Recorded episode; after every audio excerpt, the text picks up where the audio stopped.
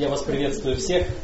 Сегодня мы э, продолжим э, ту тему, которую э, я уже на протяжении э, больше месяца разбираю вместе с некоторыми, вместе с, нашими, с нашей коневской группой.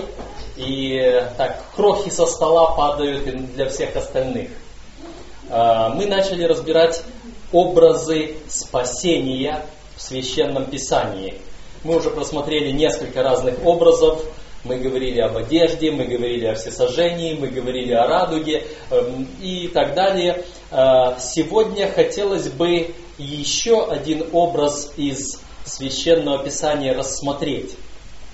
И хотя я стараюсь идти более-менее по порядку, э, так как оно записано в священном писании, Единственное, что я сделал некоторый скачок в отношении Пасхи, в отношении праздника Пасхи и выхода из Египта, потому что оно совпало у нас с днем празднования Пасхи в нашей местности.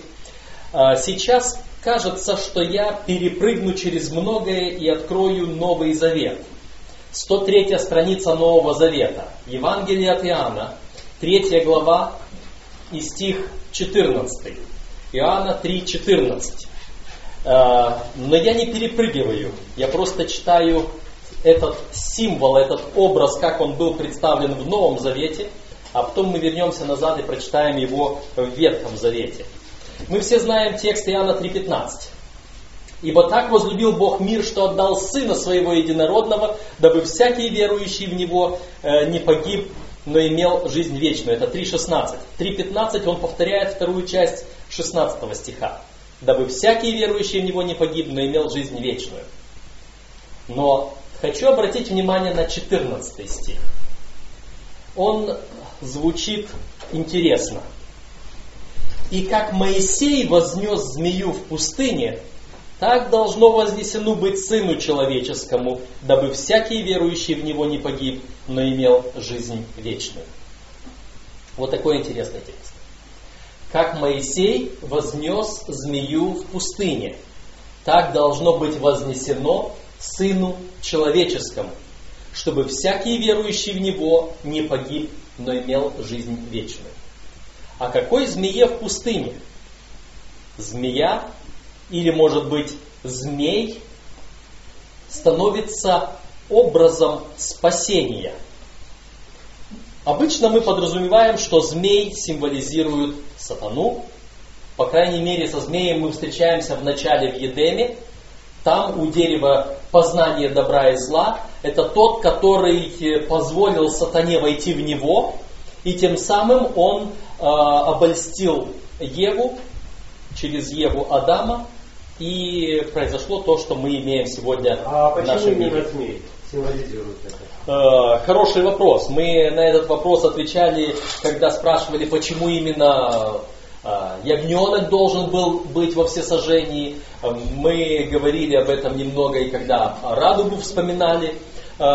Господь избрал. Господь мог бы избрать что-то другое.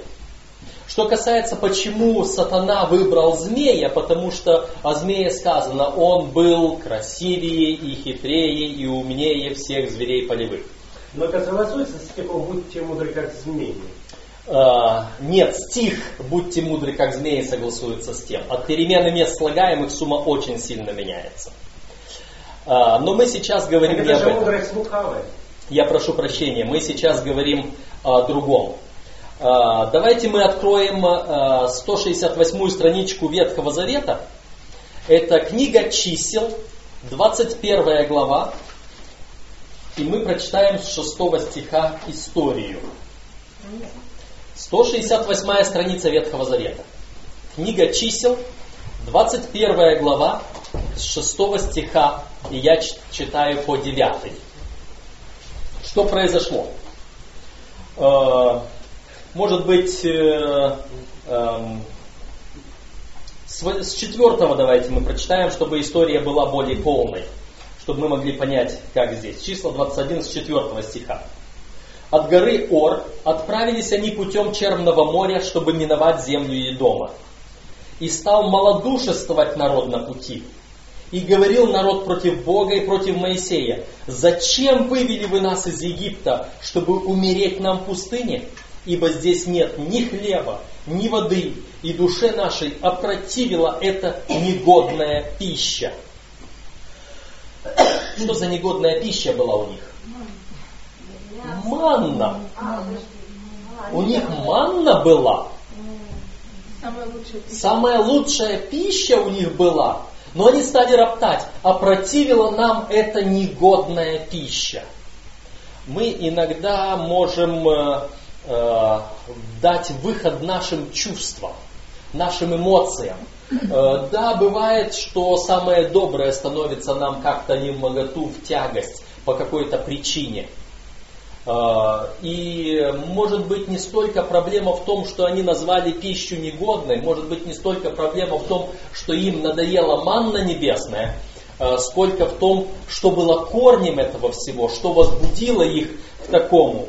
Но что возбудило? Стал малодушествовать народ в пути стал говорить против Бога и против Моисея.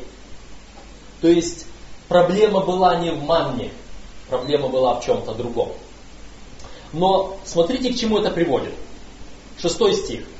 «И послал Господь на народ ядовитых змеев, которые жалили народ, и умерло множество народа из сынов Израилевых. И пришел народ к Моисею и сказал, согрешили мы, что говорили против Господа и против тебя. Помолись Господу, чтобы Он удалил от нас змеев. И помолился Моисей о народе, и сказал Господь Моисею, сделай себе змея, и выстави его на знамя, и ужаленный, взглянув на него, останется жив. И сделал Моисей медного змея, и выставил его на знамя, и когда змей ужалил человека, он, взглянув на медного змея, оставался жив. Вот такая история. Что мы видим в этой истории? То, что был ропот, понятно. Евреи в пустыне роптали чуть ли не каждый второй день. А, то, что народ израильский был все время вот таким, в Библии неоднократно говорится, он народ жестоковыйный что они постоянно бунтовали, постоянно им чего-то не нравилось. Знаете, так часто бывает. Чем лучше мы живем, тем больше у нас капризов. И тем больше у нас чего-то такого внутреннего бунта. И хочется еще больше, еще лучше. Э, такие мы люди. Э, но мы сейчас говорим не о факте возмущения против Бога. Мы сейчас даже говорим не о факте наказания потому что Господь время от времени посылает нам что-то на пути, э, либо некое возмездие за наши грехи, либо что-то такое, что научит нас, направит, исправит. И вот в, данном, в данной ситуации что получилось? Э, когда народ стал малодушествовать и возмущаться против Бога, то есть он потерял духовность свою. Э, что необходимо сделать, чтобы духовность восстановилась? Необходим некий труд, или необходимы некие трудности. Проблема в том, что э, самое тяжкое испытание для человека это испытание благополучия. Если человек в благополучии, он скорее забудет Бога. Если человек в трудностях, он скорее будет тянуться за Богом. Помните, Соломон однажды говорил – не дай мне нищеты, чтобы я не стал проклинать тебя, но не дай мне благополучия, чтобы я не забыл тебя. Вот эта проблема, с одной стороны, благополучия, и мы забываем Бога, с другой стороны, некие чрезвычайно тяжелые ситуации, когда мы проклинаем Бога, это две крайности в нашей жизни. А, но мы сегодня говорим даже не об этом это э, некоторая такая психологическая составляющая того, что произошло. Мы сегодня говорим об этом змее, которого сделал Моисей и выставил, здесь написано, на знамя. Он практически выставил его как знамя. Он выставил его на древко, на шест, И некоторые даже изображают, что для того, чтобы этот змей был э, как бы выставлен на этом шесте, то этот шест должен был быть в виде креста, вероятно, на котором обвивается этот змей. Мы не знаем его внешнего вида. Мы можем его изображать по-разному. И если вы увидите змей вокруг знамени обвитый, или сверху на знамени находящийся, или если вы увидите иллюстрацию, что змей просто на каком-то шесте, на древке, или если вы увидите на кресте, или еще в какой фигуре, художники могут это изображать как хотят, как им это кажется удобным. Суть в том, что сделал Моисей медного змея и выставил его на знамя. И дальше. Что происходит? И когда змей живой ужалил человека, он, взглянув на медного змея, оставался жив. Хорошее противоядие, да? Обычно, когда змей ужалит человека, и вот от этого яда, тут нужно первое, что сделать, буквально первые минуты играют роль. Нужно вытянуть вот этот яд из раны, и потом э, сделать все необходимое, что если есть возможность противо... какую-то противоядную сыворотку туда приложить, еще что-то сделать, обеззаразить эту рану. Но Господь поступает по-другому. Он говорит, перед этим Господь сказал, и сказал Господь Моисею, сделай себе змея, и выстави его на знамя, и ужаленный, взглянув на него, останется жив. Ужаленный, взглянув на него, останется жив. Вы можете себе представить такую картину. Вот здесь вот Человек идет по пустыне. Змеев много. Куда не наступишь, эти змеи. Змей ужалил. Боль. Боль в ноге. Или, ну, обычно змей не, не жалит выше колена, потому что он не, недалеко прыгает. Он обычно жалит за нижнюю часть ноги. Боль в ноге. Когда боль в ноге, что с человеком случается? Он обычно падает, потому что нога подгибается. И все, что, куда глаза у этого человека обращены вниз. Господь говорит, сделай неестественное. Не думая о своей боли, не думая о своей ране, не думая об этом змее, быстро глазами ищи того медного змея, где он находится. Для чего? Как только ты на него посмотришь, вот эта рана, вот этот яд – он не будет иметь силы. У тебя есть 2-3 минутки для того, чтобы найти глазами змея, выставленного где-то на шесте, даже если он далеко будет от тебя. Посмотри, увиди его. Две минутки, три минутки, чтобы быстренько вот это обезболивающее, обеззараживающее, вот эту противоядную сыворотку применить, которая не вон там, а которая вот здесь в наших мыслях, в нашем взгляде, в нашем сердце, в нашей вере. Иисус Христос постоянно говорил людям, вера твоя спасла тебя. Иисус Христос обращает внимание именно на веру. Здесь в этом змее, в этом медном змее не было ничего сверхъестественного. Он был просто сделан медным змеем. Если мы говорим о жертвенниках, если мы говорим о скинии, если мы говорим о служении, там везде было нечто, скажем так, мистическое. Потому что э, священника, скинию, все остальное нужно было помазать вначале, благословить определенным миром, определенной процедурой, с жертвоприношениями. То есть там была какая-то определенная процедура, нечто мистическое, нечто действенное, к чему можно было бы сказать, вот там Бог находится, и этот Бог что-то делает. А вот этот змей, просто сделай и выстави, больше ничего. Никакого помазания, никакого благословения, никакого жертвоприношения, только возьми, выставь змея. Что делать с этим змеем? Молиться ему? Нет. Кадить ему? Нет. Что-то говорить ему? Нет. Каяться перед ним? Тоже нет. Только посмотри на него. Только посмотри. И знаете, что самое трудное у человека, для человека бывает? Поверить в самое простое средство. Помните Неймана? Нейман был прокаженный. Это был полководец всей армии сирийской. То есть, что у него было?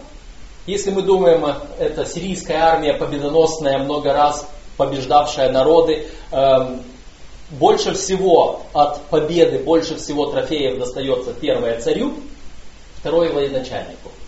Потом уже всем остальным. Но царь и военачальник получают больше всего трофеев. И поэтому это был второй богатейший человек в царстве сирийском. Это мощная тогда была империя. И этот человек все сделал для того, чтобы исцелить свою проказу и не мог. И он услышал, есть в народе израильском, там, это ему служанка, маленькая девочка из иудеев, которую он взял в плен в свое время, она говорит, там есть пророк, обратись к нему, и он тебя исцелит. Все, что нужно было сделать, решиться, куда пойти, к побежденному народу, и просить у побежденного народа пророка исцели меня, надо смириться, надо поверить. А потом, когда он пришел, и этот пророк даже не вышел ему навстречу, а послал своего слугу сказать, вон там есть река Иордан, окунись в нее семь раз. И мне ничего не надо. Не надо никаких даров, не надо никаких чего, чтобы ты не сказал, что это вот деньги мои купили это исцеление. И он подходит к этой реке, а река Иордан мутная река. Она совсем не такая роскошная, красивая. Такая речушка, ну где-то может быть пошире, это не судоходная река. Это просто небольшая мутная река, в которой вода почти никогда не бывает чистой. Никаких особенностей. Никаких особенностей. И вот этот второй человек в сирийском царстве подходит к этой реке и говорит, разве возле Дамаска вот эта река э, Авана, она не лучше вот этой реки Иордан? Почему я должен сюда окунаться, в эту мутную, грязную воду? И если бы не его слуги, которые сказали ему, слушай, а если бы тебя попросили чего-то более трудное сделать, разве ты бы не сделал? Если бы тебе сказали какие-то обряды, какие-то там себя уколоть, себя какой-то грязью обмазать, где-то куда-то скарабкаться откуда-то, куда-то прыгнуть, еще там что-то. Трудностей напридумывать можно сколько угодно. Если бы сказали, ради этого ты разве не пошел бы на все трудности? Здесь тебе говорят, залезь в воду и семь раз окунись. Самое сложное довериться самому простому. Мы сегодня пойдем к врачам, будем платить многотысячные цены за какие-то чудодейственные лекарства, а нам скажут, да куда ты пошел, вон травка, вот возьми, сорви этот листочек, и либо к ране его приложи, либо там его пожуй, и ты будешь здоров. О нет, не попробую потому что это слишком просто, чтобы было правдой. Господь свое спасение сделал предельно простым. Господь свое спасение сделал предельно простым. Он говорит, праведный верою жив будет. Именно вера.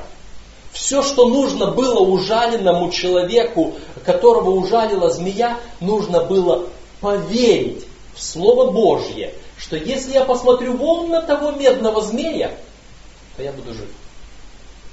Все, что нужно было сделать, а это было сделать нелегко. Все, что сегодня нужно нам сделать, это поверить в Иисуса Христа, что Иисус Христос, Он уже искупил меня. И я только должен склониться перед Ним и сказать, Господи, не моя воля, но Твоя да будет я готов следовать за тобой. И все. И Господь меня примет, Господь меня поведет, Господь будет совершать хотение и действия по своему благоволению в моем сердце, а я только все делайте без ропота и сомнения, чтобы вам быть чистыми, неукоризненными чадами Божьими среди строптивого развращенного мира. Все так просто, но так трудно. Теперь, вот у нас эта история. Что дальше произошло? Можно маленький вопрос? Здесь, я понял, здесь не нужно размышлять вообще, что ли? Никакой воли, только одна вера. А, иногда а, вера как раз и заключается в том, что когда мы поймем, ведь неужели нужно было сложно понять, когда сказали, вас ужалили, смотрите.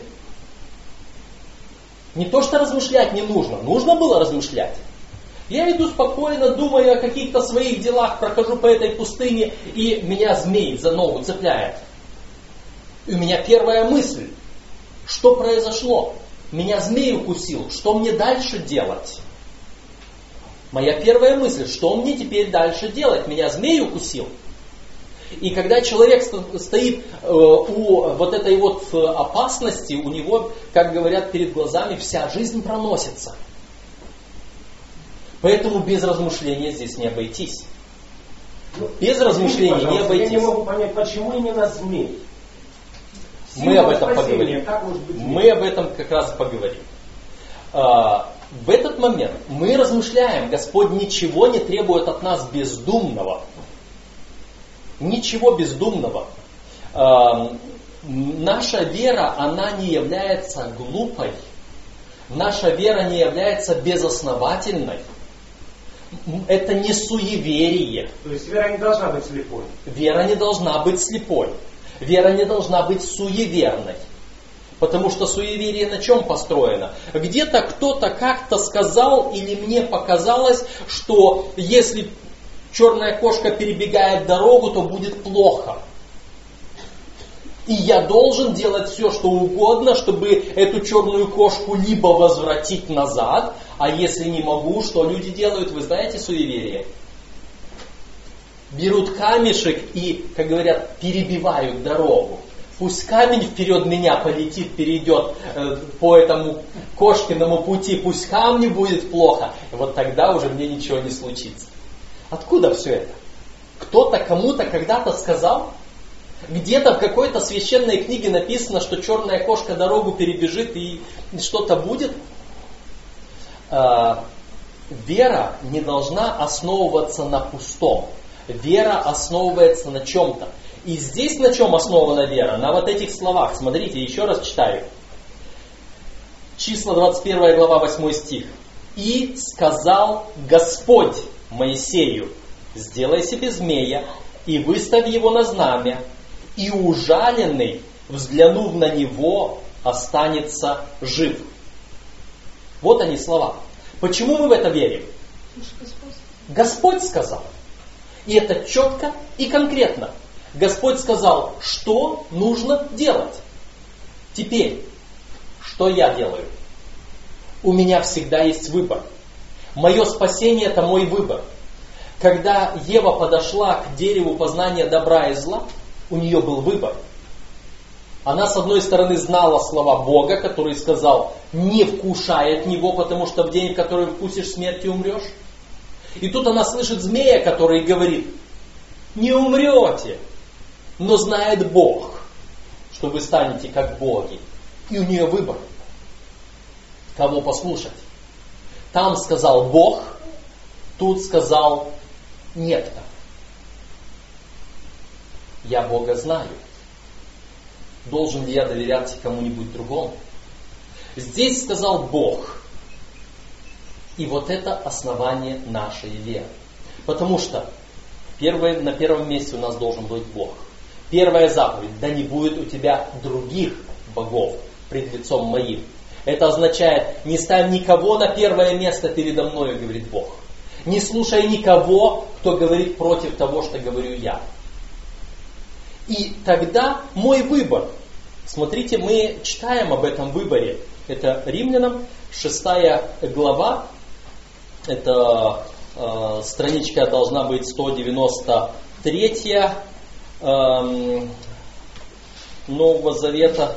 или да, 193 страничка Нового Завета, Римлянам 6 глава, и 16 стих здесь мы читаем. Неужели вы не знаете, что кому вы отдаете себя в рабы для послушания, того вы и рабы? Кому повинуетесь? Или рабы греха к смерти, или послушание к праведности. Вот, вот это сущность нашего спасения. Вот это сущность нашей веры. Мы разумно отдаем себя в рабы для послушания кому-то одному. Вот кому у нас есть два варианта выбора. Либо здесь сказано э, рабы греха к смерти или рабы послушания к праведности. Либо раб сатаны, либо раб Бога. Все. И другого здесь нет. Это разумный, четкий выбор. Теперь, давайте мы посмотрим, что иногда случается э, с нашей верой. С нашей простой верой, которая бывает, требует от нас Господь. Откроем 417 страницу Ветхого Завета. Это четвертая книга царств, 18 глава. И прочитаем один стих. Четвертая книга царств, 18 глава, на 417 странице Ветхого Завета. Здесь речь идет о э, царе, э, молодой царь, который воцарился Езекия, сын Ахаза, царя Иудейского. Я читаю это буквально с первого стиха. 25 лет был он, когда воцарился, и 20 лет, 29 лет царствовал в Иерусалиме и так далее. Третий стих. «И делал он угодное в очах Господних во всем так, как делал Давид, отец его». Четвертый стих. Он отменил высоты, разбил статуи, срубил дубраву, и истребил медного змея, которого сделал Моисей, потому что до тех самых дней сыны Израилевы кадили ему и называли его Нехуштав. Зависнуть. А что означает слово Нехуштав? Э, я не проверял, что значит слово Нехуштав. Может быть, потом я посмотрю еще по справочникам и скажу значение этого имени. Суть не в том, как его называют. Застряли конкретно. Суть в том, что этот медный змей, да. который был предназначен для того, чтобы там исцелить народ, который должен был только, посмотри, поверь, поверь кому? Змею? Богу. Потому что Бог сказал. Если бы Бог сказал что-то другое делать, это было бы другое дело. Бог мог сказать что угодно.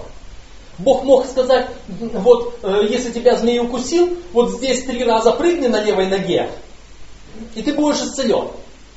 И если бы это Бог сказал, это исцелило бы. Или Бог мог бы сказать, если тебя змей укусил, быстренько найди рядом другого человека и улыбнись ему. И ты будешь исцелен. Вы знаете, мы можем придумать множество разных вещей, которые Бог сказал бы. И от нас самое главное послушание. Не понял еще раз?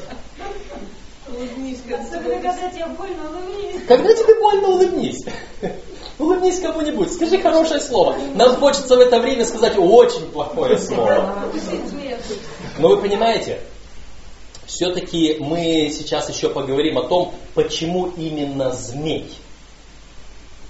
В этом тоже есть смысл. Почему именно змей? Сейчас мы пока говорим о другом. Народ израильский, поняв в свое время причину, почему этот медный змей был сделан, поняв причину, как ему, какая роль и в их спасении этот змей играет, и какого вида служение требуется, служение не змею, а доверие Богу. На змея посмотрел, и ты здоров. А здесь что написано? Он истребил этого медного змея, потому что сыны Израилевы кадили ему, змею. Они его обожествили. Они стали поклоняться. Они стали приносить здесь определенного рода жертвы. Кадили это означает фимиам, воскуряли, а еще это означает молились ему. Молились вот этому змею. Не Богу. Они считали, что этот змей их спасает. Что он чудо совершает. И поэтому ему нужно, этому змею, его благодарить, ему молиться, ему фимиам возносить, кадить ему. Это проблема очень многих-многих христиан. Очень многие христиане зацикливаются да, на средстве. Застряли. Застревают точно так же, как застряли эти евреи на медном змее. И мы в наших отношениях с Богом должны четко понимать, что нас спасает.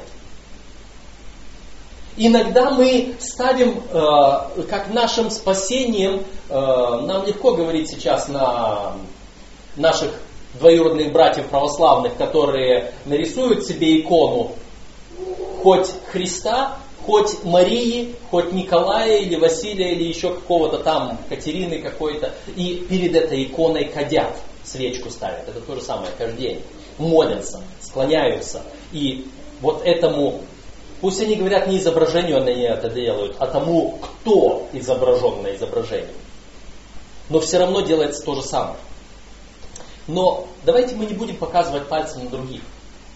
Когда мы на кого-то показываем одним пальцем, то три пальца на меня показывают. Так что это соответствует тем словам Иисуса Христа, что ты смотришь на сучок в глазе ближнего своего, посмотри на бревно в глазе своем. Вначале бревно из себя вытащи, и тогда сможешь уже указывать ближнему своему. Справедливо. И по этой причине давайте мы подумаем, в чем мы с вами полагаем спасение в нашей жизни.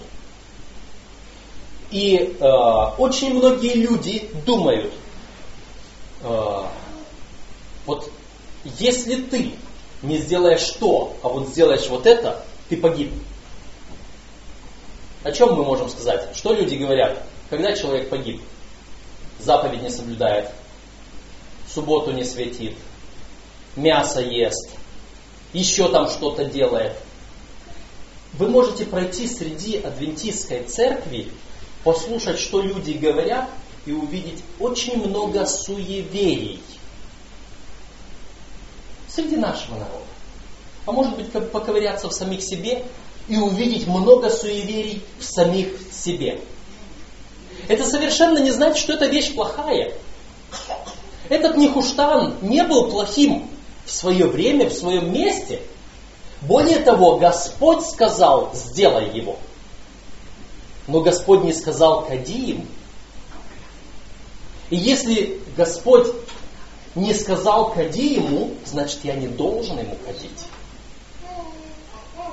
И Господь сказал, субботы мои чтите, и мы говорим о субботе, но когда мы акцент переводим на субботу и говорим, что суббота спасает, то мы поклоняемся дню, а не Господу, который установил этот день. Господь установил субботу для того, чтобы у нас было время общаться с Господом. И чтобы никакие дела, никакие другие вещи не отвлекали меня от общения с Господом. Когда ко мне приходят гости,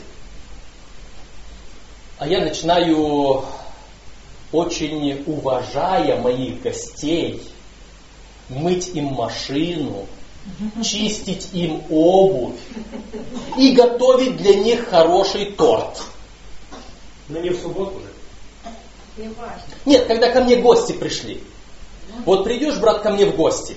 Вместо того, чтобы посадить тебя рядом и сказать, ну рассказывай, и слушать во внимательности, и ответить на твои нужды, я скажу, так, брат, я так тебя уважаю, я пойду твои ботинки почищу. Ты здесь посиди, там позанимайся чем-нибудь, я твои ботинки почищу. Потому что я тебя очень уважаю. Понимаете? Mm-hmm. вот мы иногда можем делать из субботы такого же самого нихуштана. То же самое мы можем делать из любой, из любой заповеди, из любого, любого повеления. Мы можем уходить в какую-то крайность, в одну или в другую. Одна крайность пренебрежение, другая крайность обожествление. Вот почему я прошу в субботу книги не, не надо. Я в течение недели так устаю, что еще в субботу книги продавать. Понимаете? Мне это не нужно, я хочу просто отдохнуть. Суббота – это день, в который мы поклоняемся Богу. Да. А, те, которые целую неделю книги не распространяют, газеты не носят, они хоть в субботу пойдут и в это время поблаговестят. Нет, я в плане продажи. Нет, а в субботу мы не продаем. Да, я в этом плане. В субботу мы не продаем. В любом случае, вы понимаете, да, принцип?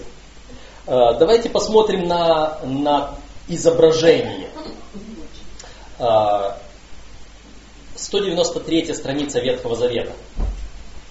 И это книга Второзаконие, 4 глава. Второзаконие, 4 глава. И мы прочитаем здесь стих с 15 и дальше. Второзаконие 4 с 15 стиха на 193 странице Ветхого Завета.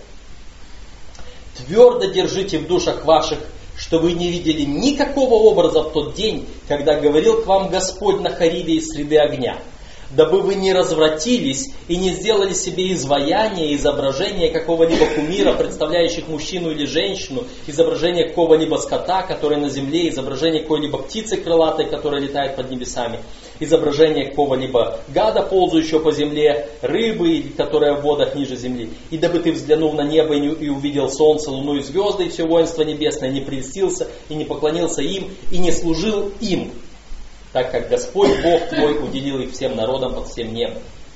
То есть, самое главное, помни, что не видел никакого образа Божьего. Для чего? чтобы не развратился, не сделал себе изображение и не прельстился и не поклонился им. Это сказал Господь. Не в изображении проблема, а в поклонении проблема. В этом змее проблемы не было. Проблема была, когда народ начал поклоняться этому змею. Цель змея в том, чтобы укрепить веру. И все. Чтобы они посмотрели, увидели и проявили свою веру. Сегодня есть много людей, которые пытаются довести до крайности вторую заповедь и говорят, вторая заповедь запрещает изображение и поклонение им. Давайте, чтобы у нас вообще не было никаких изображений. Абсолютно. И такие люди есть в нашей церкви. Я не говорю за тех, которые находятся где-то в других церквах. Ну, типа вот этих, да? Да, типа вот этих. Мы же не поклоняемся. Мы им не поклоняемся. И э, в духе пророчества есть на эту тему довольно-таки много сказано. Некоторые люди ссылаются на дух пророчества, вырывают оттуда несколько цитат и пытаются сказать, что вот вы понимаете, вот Елена Вайт тоже говорила об этом. Э, но Елена Вайт сама эм, просматривала иллюстрации своих книг, и на прижизненных изданиях Елены Вайт на обложках книги э, «Желание веков», на обложке книги «Притчи Христа» и других книг были изображения Иисуса Христа. Внутри были иллюстрации. Все это было. И она даже тщательно пересматривала эти иллюстрации, чтобы они были соответствующими. Э, описана одна ситуация, когда э, кто-то из художников взял для иллюстрации книги нашей, книги Елены Уайт, взял иллюстрацию Иисуса Христа из католического журнала, где Иисус Христос стоял, сложив два пальца вот так вот. И это католический образ с двумя пальцами. Что он означает? Это означает благословение. А, вот. Но она обратила на это внимание и говорит, а вот этого не надо, потому что это вносит ложное учение. Но она обратила на жест руки, изображенный там, а не на само изображение лица Христа, которое могло соответствовать, могло не соответствовать реальному Иисусу, каким он был. А, то есть а, мы не можем говорить о том, что вообще какие-то изображения недопустимы этот принцип изображение змея, он сам уже показывает, что Господь изображение устанавливает. Но только говорит, не поклоняйтесь им. Изображения были э, на завесах э, храма, изображения херувимов, э, были изображения различных... Ну, там скульп, скульптуры, вот, да? Обычные скульптуры, обычные памятники, но они не были распространены в народе израильском Ветхом Завете как скульптуры именно человека или животного, хотя у храма Соломонова было сделано два этих два льва на столбах, а Медное море, которое стояло во дворе э, храма, оно э, в храме Соломоновом стояло, по-моему, на восьми быках. То есть изображения этих быков были, и как бы на их спинах покоилась вот эта чаша, полукруглая чаша э, Медного моря, в котором проводилось омывание священника. Но им не поклонялись. То есть изображения были, но им не поклонялись. Э, мы не можем э, входить в эту крайность, что давайте изображений вообще мы не будем никаких делать. Ну, как исторические свидетельства, как... и Да. То есть изображения для другой цели, не для поклонения, для укрепления нашей веры, для понимания нашего э, знания, представления, они необходимы. Как искусство, например. Но как поклонение, это уже другая крайность. Но мы идем дальше. Э, мы уже говорили о вере. Давайте прочитаем этот текст э, на 191 странице Нового Завета. Эм, это книга апостола Павла «Послание к римлянам», 4 глава, и прочитаем здесь с 20 стиха и дальше. Речь идет об Аврааме. Может быть, э, поговорим Девятый стих. Блаженство сие относится к обрезанию или к необрезанию. Мы говорим, что Аврааму вера вменилась в праведность.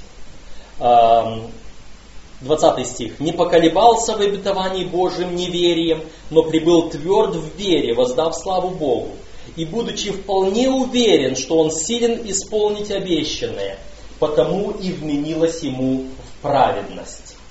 Вот это вот вера, она действует, это наше действие, это наш отклик на то, чем Господь нашу веру пробуждает в нас.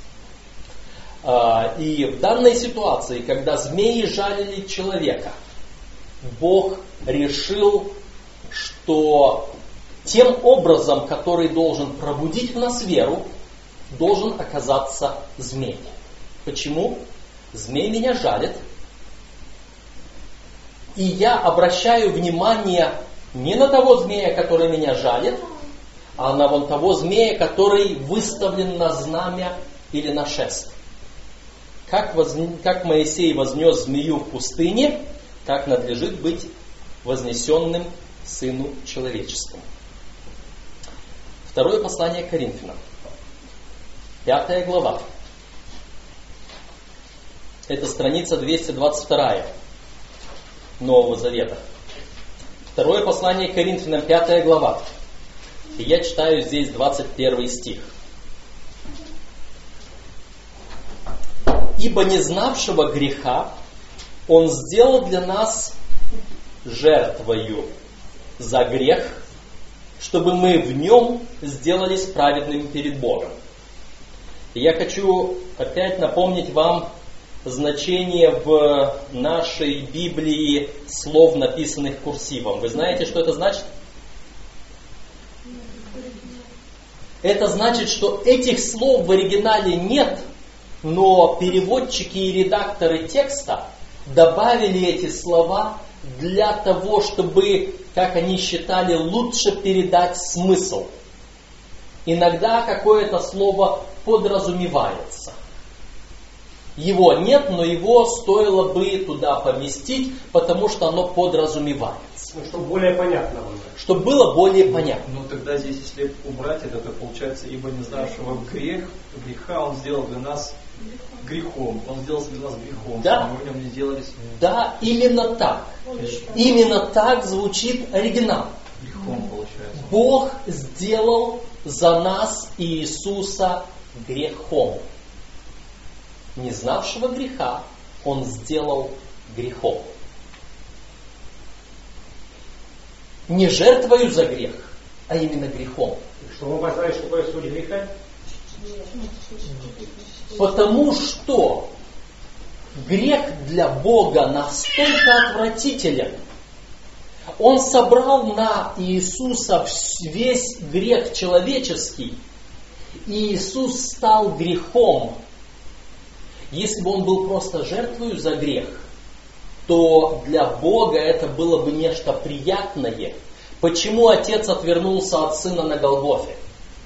Почему Иисусу пришлось восклицать там с креста, «Отче мой, Отче мой, для чего ты оставил меня?» Почему Бог отвернулся и тьма наполнила землю? Потому что Бог не мог видеть грех.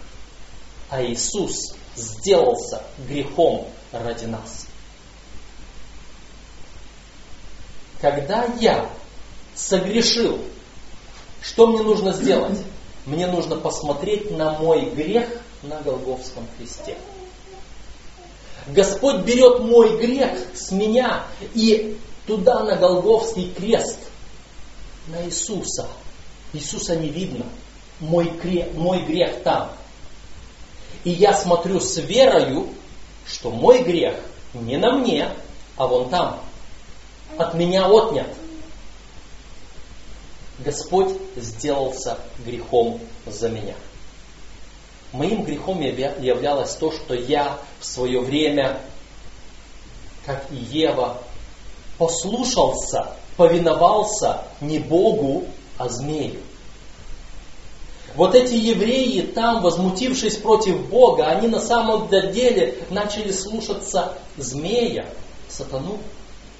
И поэтому Бог и позволил, чтобы змей змеями жалил их.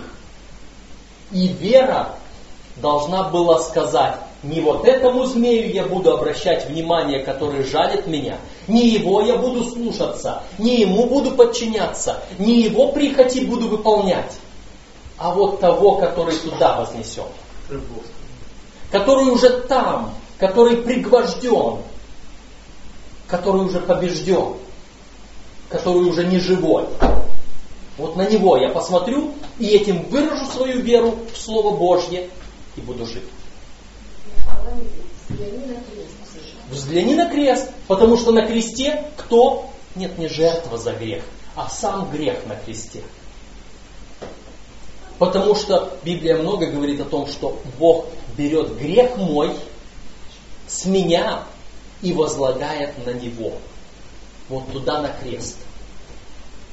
По этой причине символ вот этого змея, это символ змея, это символ сатаны.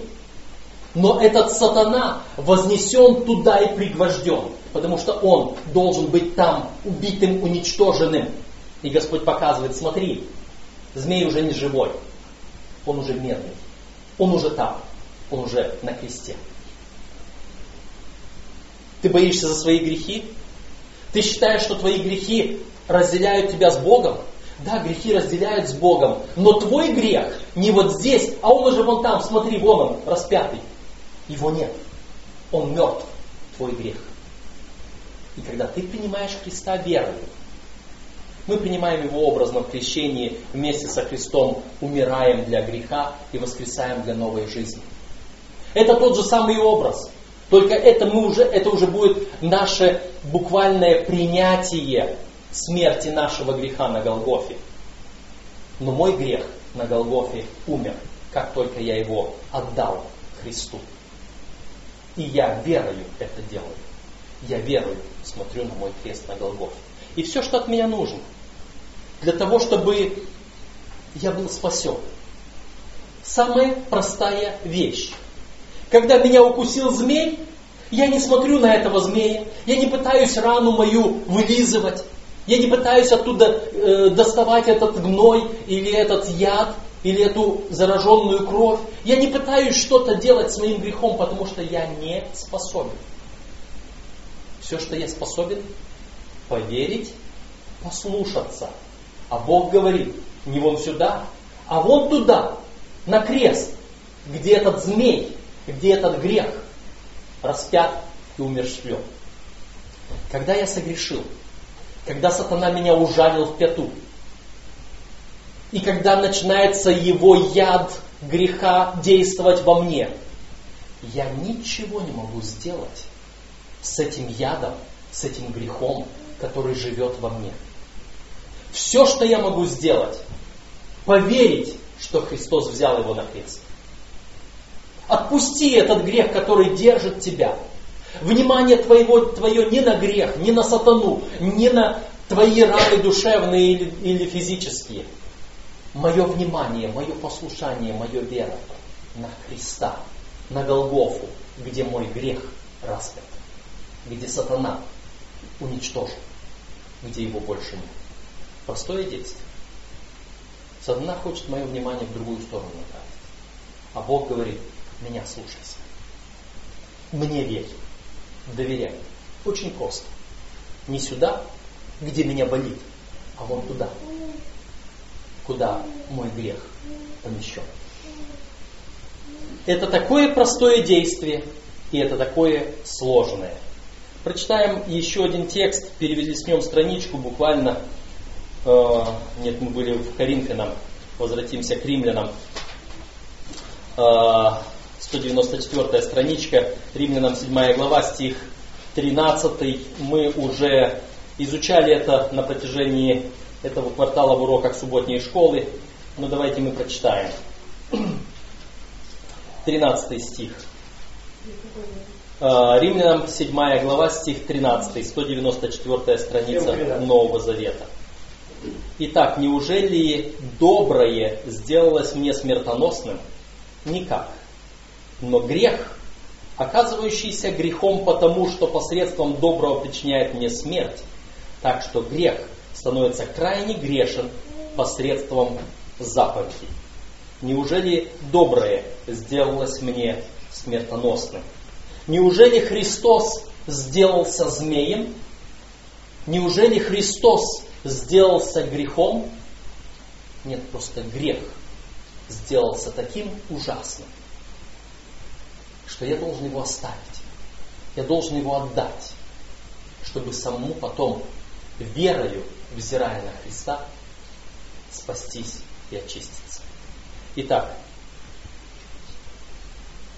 как Моисей вознес змею пустыне, так надлежит быть вознесену Сыну Человеческому, дабы всякий верующий в Него не погиб, но имел жизнь вечную.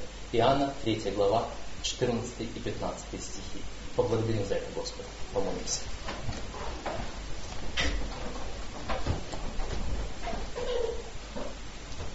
Господь наш, мы благодарим Тебя за то, что Ты предусмотрел ответ на наши грехи и ответ на то, как сатана жалит нас в пяту. Прости нас, Господи, когда мы не приходим к Тебе вовремя, но сейчас мы осознаем себя грешными. Мы осознаем, что яд греха уже распространяется по нашему телу. Но мы смотрим на Тебя с верою, Господи, на Тебя, который стал грехом ради нас, чтобы спасти нас.